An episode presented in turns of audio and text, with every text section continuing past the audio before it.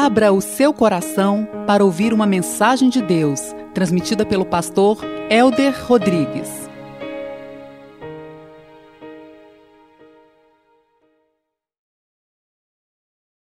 A graça e a paz do Senhor, meus amados. Bom estarmos na casa de Deus, bendizendo aquele que é eternamente santo, majestoso e glorioso. Que nós possamos ser praticantes da palavra, não apenas ouvintes enganando a nós mesmos. Abra o seu coração, deixe que o Espírito Santo, a palavra de Deus, fale ao teu coração. Vamos meditar hoje em Tiago, no capítulo 5, no verso 1, em que diz assim: Ouçam agora vocês ricos, chorem, lamentem-se, tendo em vista a desgraça que lhes sobrevirá. A riqueza de vocês apodreceu, as traças corroem as suas roupas, o ouro, a prata de vocês enferrujaram, e a ferrugem deles testemunhará contra vocês, e como fogo lhes devorará a carne. Vocês acumularam bens nesses últimos dias. Vejam o salário dos trabalhadores que ceifaram seus campos e que vocês retiveram com fraude, está clamando contra vocês. O lamento dos ceifeiros chegou aos ouvidos do Senhor dos Exércitos. Vocês viveram luxuosamente na terra, desfrutando prazeres e fartaram-se de comida em dia de abate. Vocês têm condenado e matado o justo sem que ele ofereça resistência. Oremos, meus amados, que a graça do nosso Deus venha de uma maneira especial, sondando os nossos corações, Deus, porque sabemos que o dia é mau. Sabemos, Deus, que o Deus Mamon, aquele que diz ser Deus, mas é um Deus falso, tem arrebatado o coração de muitas pessoas, porque a tua palavra diz, Deus, que a ganância é pecado de idolatria e os idólatras não herdarão o reino dos céus. Então, desta forma, Deus, nós amarramos toda ingerência maligna e aqueles que nos ouvem, Deus, sejam impactados e inundados com a tua presença. Que tudo que temos e somos seja guiado e dirigido na tua presença, porque o Senhor é o Deus de toda a verdade, de toda a provisão, e nós te pedimos, Pai, que o Senhor esquadrinhe o nosso coração, vê se há em nós algum caminho mau, porque o Senhor diz: se retermos além do que é devido, nos será pura perda. Oh Deus, nós te pedimos a tua misericórdia e que eu possa diminuir para que o Senhor cresça, para a honra e glória do teu nome eu te peço em Cristo Jesus. Amém. O dinheiro e o sexo são os deuses mais poderosos deste mundo. Por conta do dinheiro, muitas pessoas furtam, roubam, matam, corrompem e são corrompidos, casam e se divorciam, matam e morrem, porque amam o dinheiro. A palavra do Senhor diz que o amor ao dinheiro é a raiz de todos os males. E muitos, por se envolverem nisso, se desviaram e se apostataram da fé. Ló, por exemplo, quando tinha que tomar uma decisão, ergueu seus olhos, olhou, avistou o vale do Jordão, que estava bem irrigado, e decidiu segundo a sua visão, não segundo a visão de Deus, e acampou próximo de Sodoma, a região mais profana da terra. Ele tomou uma decisão. E a decisão que ele tomou foi em base naquilo que ele viu do mais formoso. Balaão era um profeta de Deus, cheio da presença do Senhor, era um homem separado pelo próprio Deus para anunciar a verdade e proclamar a verdade, mas ele foi corrompido por conta da ganância.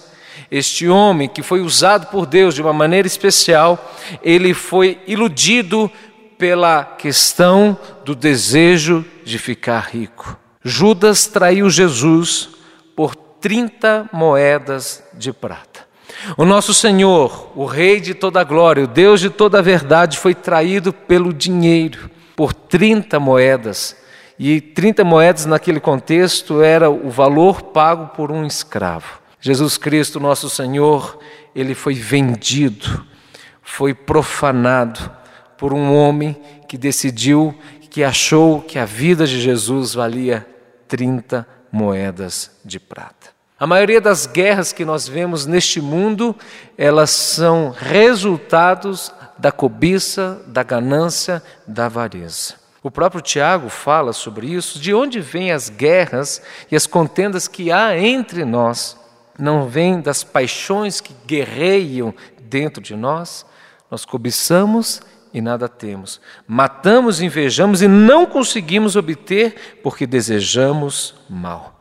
A cobiça é o desejo desenfreado por mais que leva o homem a fazer guerras, a lutar, a matar, a buscar alguma coisa que de fato, meus amados, não produz a edificação pela qual o Senhor nos ensina.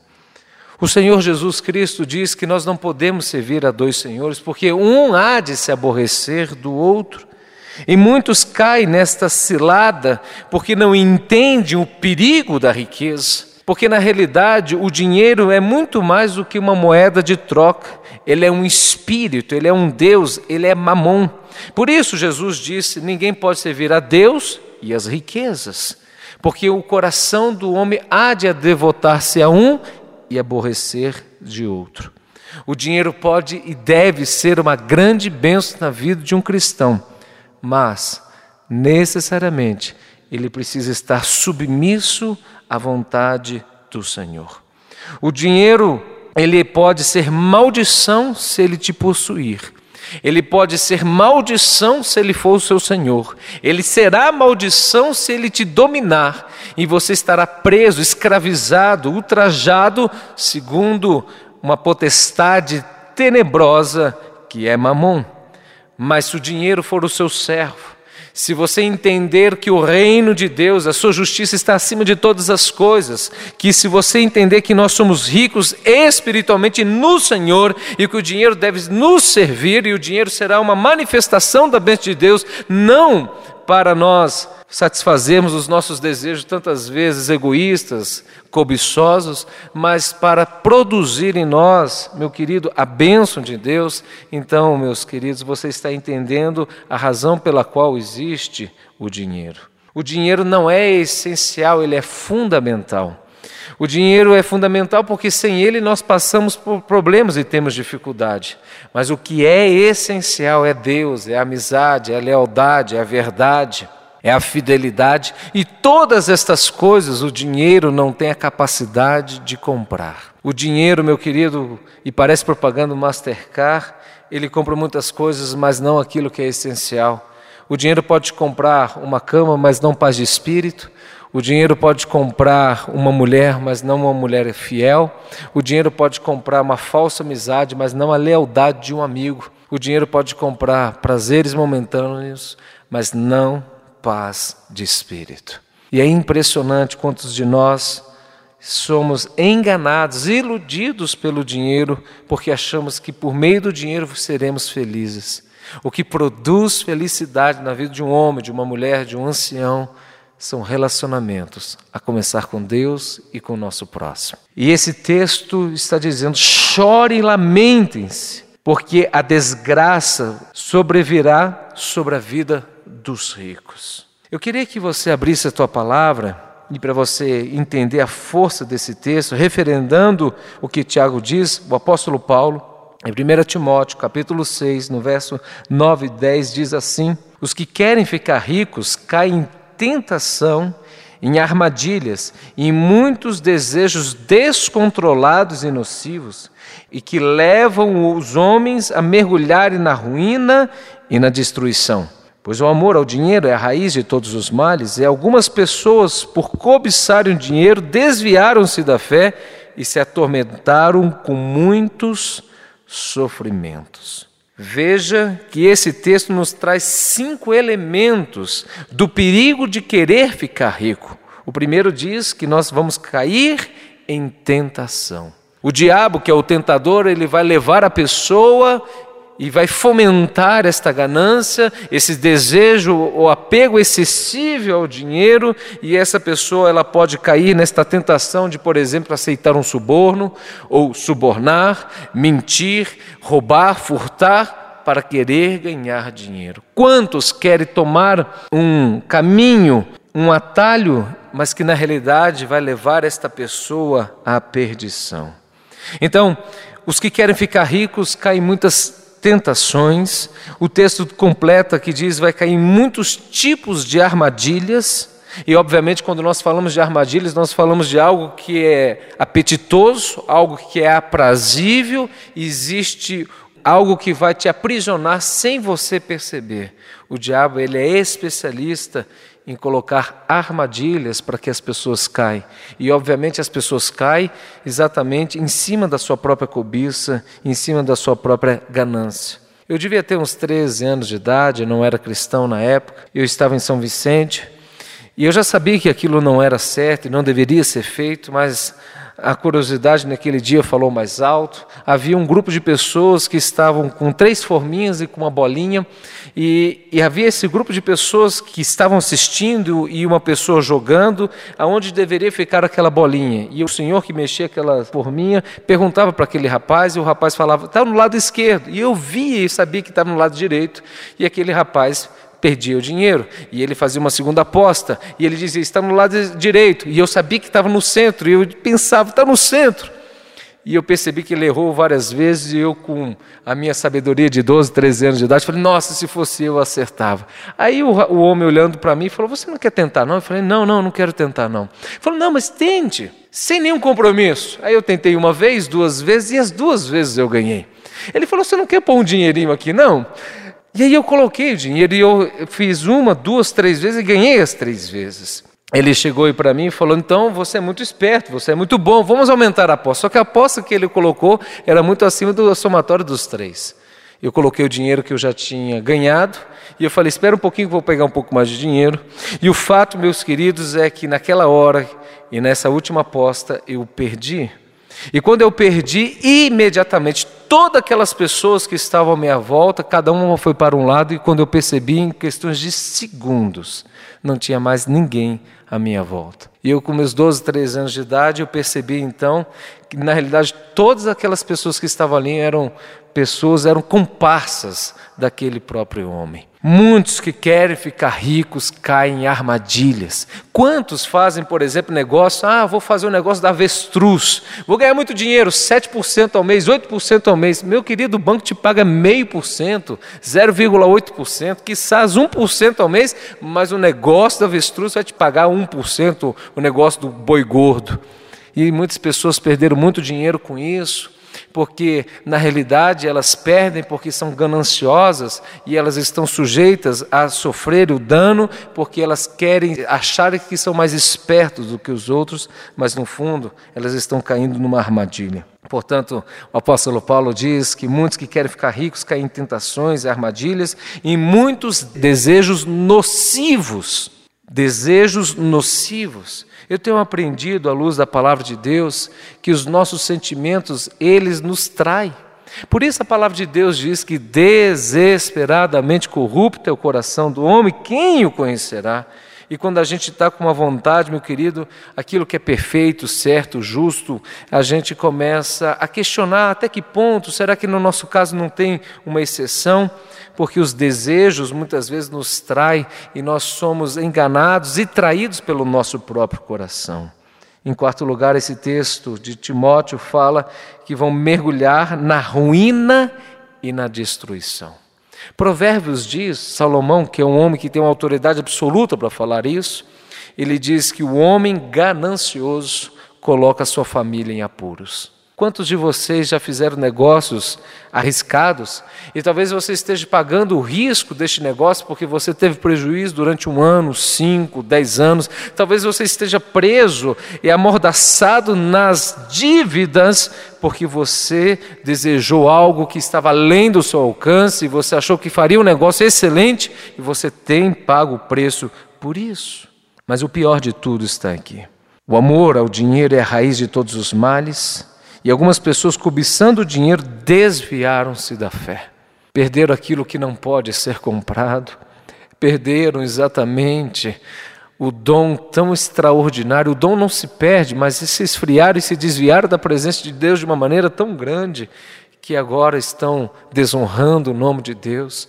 Nossa fé, diz o apóstolo Pedro, ela é mais preciosa do que o ouro refinado, e muitos, por conta da cobiça, desviaram-se da fé, enfraqueceram sua fé, porque O dinheiro não é apenas um dinheiro, o dinheiro é um Deus, é uma potestade e que tem a capacidade de iludir, enganar, manipular as pessoas. Eu quero voltar ao texto de Tiago e perguntar a você como você lida com o dinheiro. Porque a maneira como nós lidamos com o dinheiro fala muito acerca da nossa espiritualidade. A maneira como você lida com o dinheiro fala muito acerca da sua espiritualidade, porque aonde estiver o nosso coração, aí estará o nosso tesouro. E Tiago aqui faz pelo menos três grandes exortações àqueles que são ricos ou os que querem ficar ricos. A primeira verdade que esse texto nos ensina é que a riqueza obtida pela cobiça acabará. A riqueza obtida pela cobiça acabará. Veja que no versículo 2 e 3 diz assim: A riqueza de vocês apodreceu, as traças corroem as suas roupas, o ouro, a prata de vocês enferrujaram, e a ferrugem deles testemunhará contra vocês, e como fogo lhes devorará a carne. Que coisa! Aquilo que era poderoso, aquilo que produzia status, poder, fama, glória, alegria, satisfação para um rico se tornou a sua miséria, se tornou o seu opróbrio. O que o Tiago está dizendo é que o lucro fraudulento, o lucro do fruto do coração cobiçoso produzirá perdição. Mas mais do que isso, a perdição da eternidade. A riqueza obtida pela cobiça acabará. A sua riqueza se corrompeu e foi enferrujada, não tem valor nenhum e testemunha contra vocês mesmos. Meu querido, nós precisamos ser honestos, porque muitas vezes a nossa cobiça é tamanha, é porque a nossa confiança no Senhor é pequena. Na realidade, muitas vezes a gente coloca mais confiança naquilo que está depositado na nossa conta bancária, o, o nosso salário, do que nas promessas de Deus. Não seja como Esaú, que tinha o direito à primogenitura, e ele estava num momento caótico, ele estava com muita fome, e Jacó estava fazendo um prato de lentilha, e Esaú pede para o seu irmão um prato, e Jacó, que significa usurpador, mentiroso, enganador, vira, eu vou te dar este prato se você me vender o direito de primogenitura. O direito de primogenitura para os judeus é uma das maiores honras que um filho pode receber. Não apenas a honra de ser o primeiro, mas uma bênção especial da parte de Deus. Nós estamos falando isso sobre uma ótica do Antigo Testamento, que foi o período que aconteceu esse episódio. E aquele homem chamado Esaú disse: Mas de que me serve o direito de primogenitura se eu estou para desfalecer de fome? Esaú faz uma proposta indecorosa ao seu irmão, e o seu irmão também aceita uma proposta mais do que indecorosa. Ele vende o direito de primogenitura porque ele não colocou a bênção de Deus acima das suas próprias necessidades. Nós somos reflexo daquilo que nós amamos. Infelizmente, nós vemos cada vez mais as pessoas amando o dinheiro em detrimento das pessoas. Quantos sacrificam sua saúde, a sua família, os seus filhos, a sua própria moral e ética, porque querem viver de uma maneira acima do que Deus quer dar a ele, porque são gananciosos, são avarentos. A riqueza obtida pela cobiça acabará. A segunda verdade desse texto é que a riqueza obtida pela cobiça destrói o caráter. Veja, veja um salário dos trabalhadores, no versículo 4 diz: Ceifaram os seus campos e vocês retiveram com fraude, estão clamando contra vocês. Aqueles que amam dinheiro estão dispostos a fazer qualquer coisa. Quando Paulo fala que o amor ao dinheiro é a raiz de todos os males, ele não está dizendo que o amor ao dinheiro é a fonte primária de todos os males, não. O que ele está dizendo é que os que amam o dinheiro estão dispostos a fazer qualquer coisa para ganhar mais dinheiro. E quanto mais cobiçoso ou mais avarento a pessoa é, mais ela está disposta a fazer coisas ilícitas, ilegais e pecaminosas para conseguir ganhar dinheiro. Alguns mentem, outros furtam, outros matam, roubam, outros são subornados, mas a fonte é a mesma: é a cobiça, é a avareza, é o apego excessivo das coisas materiais, e isso leva a pessoa a se desviar daquilo que Deus tem nas nossas vidas. Esse texto está trazendo que a fraude que eles fizeram eram homens ricos, possivelmente se tornaram ricos por terem sido injustos, porque combinaram algo com um trabalhador e pagou a quem reteve o salário do trabalhador. E a palavra de Deus diz que bem-aventurados são aqueles que trabalham. Quando nós trabalhamos, nós temos o direito de receber, mas muitos homens ricos nos sufocam e nos aprisionam porque acham que com um lucro um pouco maior vão se tornar mais ricos, mas no fundo eles se tornam mais miseráveis. A ganância corrói o espírito, a ganância envenena a alma e leva à perdição.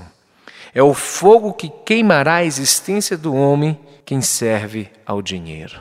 Seja honesto com você. E talvez você diga: não, mas eu tenho trabalhado tanto e com tanta afinco, eu fiz algum negócio um pouco ilícito, afinal de contas eu tenho que dar um bom, uma educação aos meus filhos, eu quero dar o melhor à minha esposa. Você pode ter até a motivação certa, mas está fazendo pelos meios equivocados e Deus não aceita isso.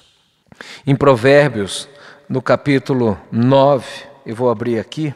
Veja o que o texto diz do versículo 17: A água roubada é doce, e o pão que se come escondido é saboroso, mas eles nem imaginam que ali estão os espíritos dos mortos e que os seus convidados estão nas profundezas da sepultura. Se você já roubou a sua empresa onde você trabalha, se você já furtou, se você é servidor público, fala: não, peguei uma resma de papel. Afinal de contas, o governo é tão rico, os deputados roubam. Diz esse texto que a água é doce, o pão é agradável, porque aquele que furta se julga mais sabido e se diz: Ah, chega em casa, olha que coisa boa eu fiz.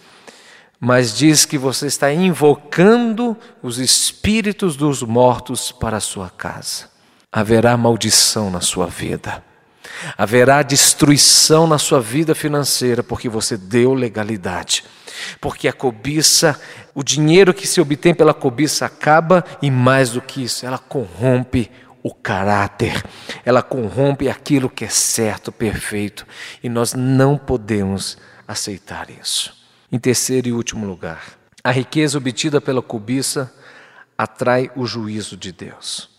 No versículo 4 ele diz: permita-me repetir, Veja o salário dos trabalhadores que ceifaram os seus campos e que vocês rejeitaram com fraude, está clamando contra vocês. O lamento dos ceifeiros chegou aos ouvidos do Senhor dos Exércitos.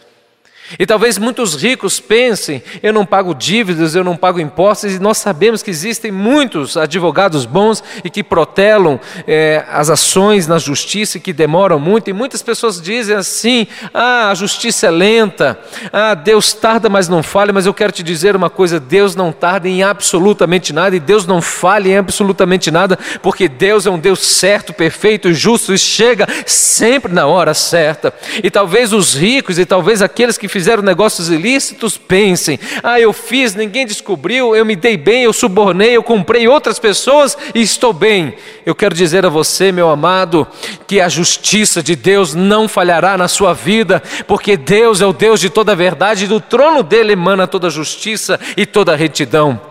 Você precisa se arrepender, você precisa abandonar essas práticas. Se você furtou, se você deflagrou alguém, você precisa restituir essas pessoas, porque a justiça de Deus virá. Esse texto está dizendo que o que vocês retiveram com fraude está clamando contra vocês. O lamento dos ceifeiros chegou aos ouvidos do Senhor dos Exércitos. Eu me lembro do texto que Caim mata Abel. E diz que o sangue de Abel clama por justiça. E esse texto está dizendo que o suor dos trabalhadores clama por justiça. Talvez você possa ser rico, talvez você possa ter feito algum negócio aos seus olhos que foram bons, mas que foram ilícitos ou não antiéticos, mas a justiça de Deus virá. E talvez você diga: não, pastor, mas eu não faço nada dessas coisas. E eu te pergunto: eu já escutei várias pessoas falando isso, cristãos, que dói meu coração quando eu escuto isso. Pastor, eu fui parado numa blitz. O meu carro estava numa situação problemática, várias multas em atraso. Eu estava com a carteira vencida, então meu carro seria levado para o pátio. Eu teria que parar de dirigir naquele dia. E eu virei para a pessoa, para o policial, e falei assim: Olha, eu tenho aqui uma oncinha, não pode te ajudar, não? E essa pessoa agora suborna um guarda e ele acha que fez um grande negócio, ele mentiu. E quantas de nós olhamos aos deputados, aos senadores, aos governadores, e muitos que furtam, nós sabemos disso, e a gente fala: como que pode esses homens fazerem isso? E nós fazemos as mesmas coisas. Quando a gente está vendendo um carro, por exemplo, o motor está fundindo, e você sabe disso, você fala: não, o motor está espetacular. Você está mentindo, e você está mentindo para ter um benefício próprio. Não faça isso. Tenha a hombridade de assumir, e você pode ter certeza. Deus é o Deus que age sempre em meio à luz. Deus é o Deus que age sempre em meio à verdade. Eu quero concluir esta palavra, mas eu quero trazer quatro elementos diretos para você, para como nós podemos vencer Mamon, o Deus da riqueza. O dinheiro, eu vou repetir, não é algo neutro. A maneira como você lida com o dinheiro fala acerca do seu caráter. A maneira como nós lidamos com o dinheiro fala acerca da nossa espiritualidade. E esse texto, então, nos exorta a vermos o perigo da riqueza. E como eu posso viver blindado para que isso não aconteça no meu coração? Primeiro aspecto, nós temos que conhecer o perigo e o ardil de Mamon.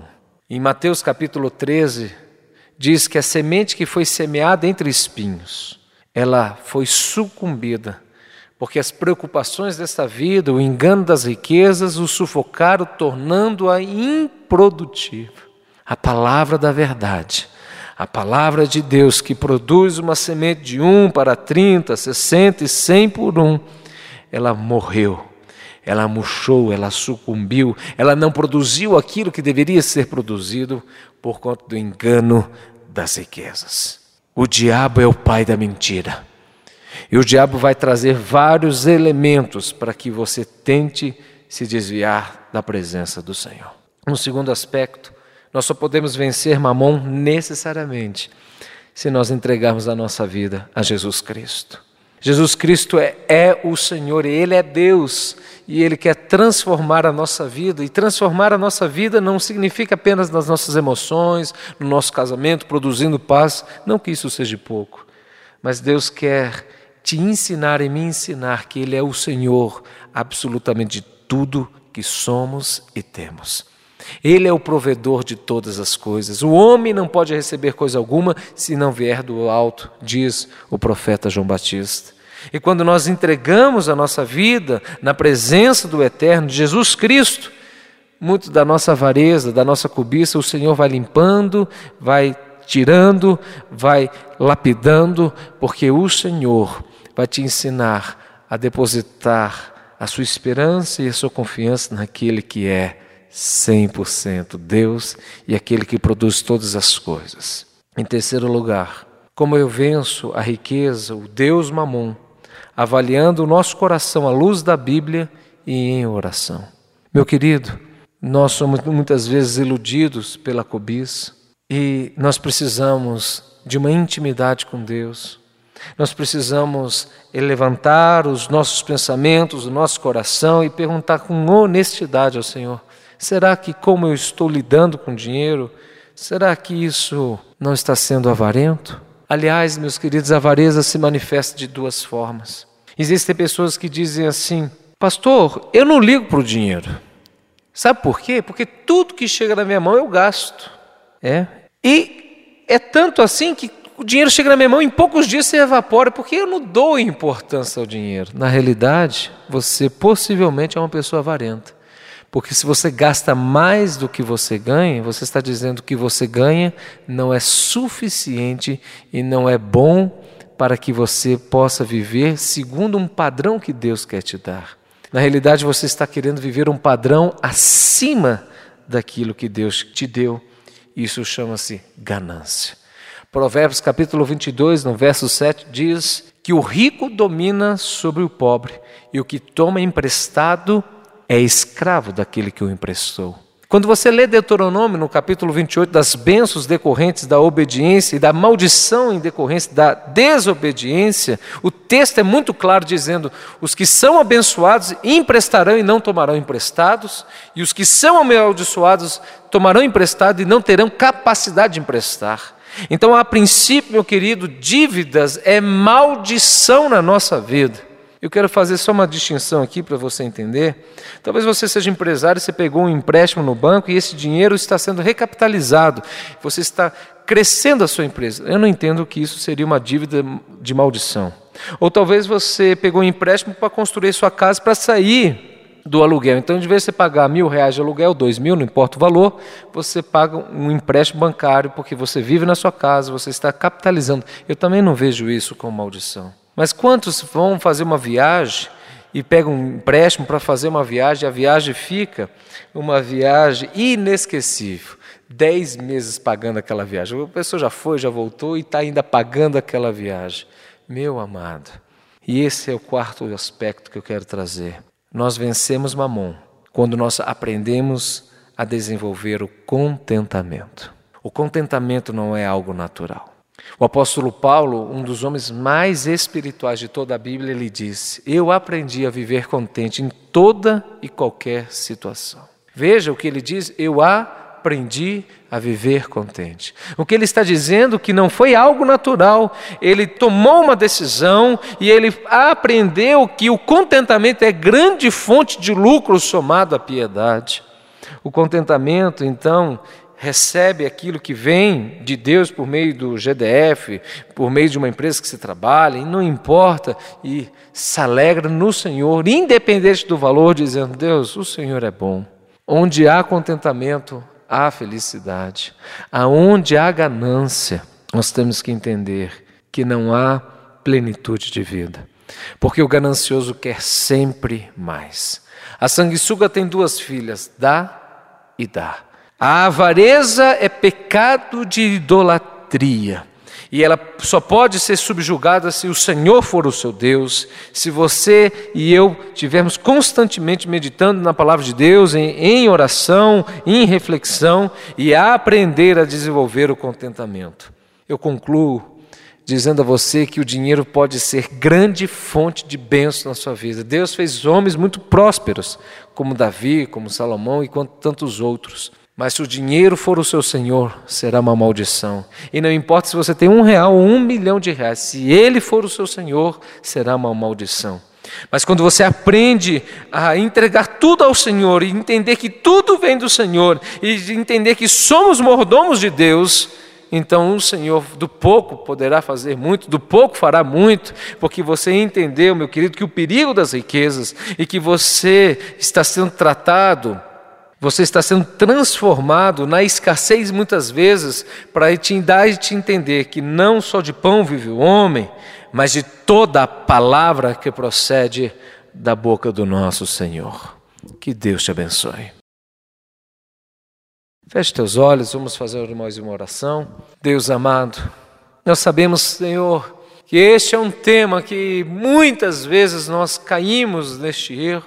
Quantos são autônomos? Quantos fecham o negócio e sabem que não tem condições de cumprir o prazo? E chega no prazo, mentem, omitem, foge daquele que o contratou, porque pegou aquele dinheiro e gastou com outras coisas. E isso é um tipo de avareza, é um tipo de desvio de caráter. Quantos de nós, Senhor, Muitas vezes produzimos aquém do nosso trabalho e achamos que isso é normal, isso é um tipo de furto, porque se fomos contratados para algo, devemos exercer isso com diligência, com amor, com dedicação à instituição pela qual fomos contratados. Ah, Deus, o dinheiro, se não for o nosso servo, ele será o nosso Deus e ele vai nos oprimir e ele vai nos levar a uma busca desenfreada pelo consumo.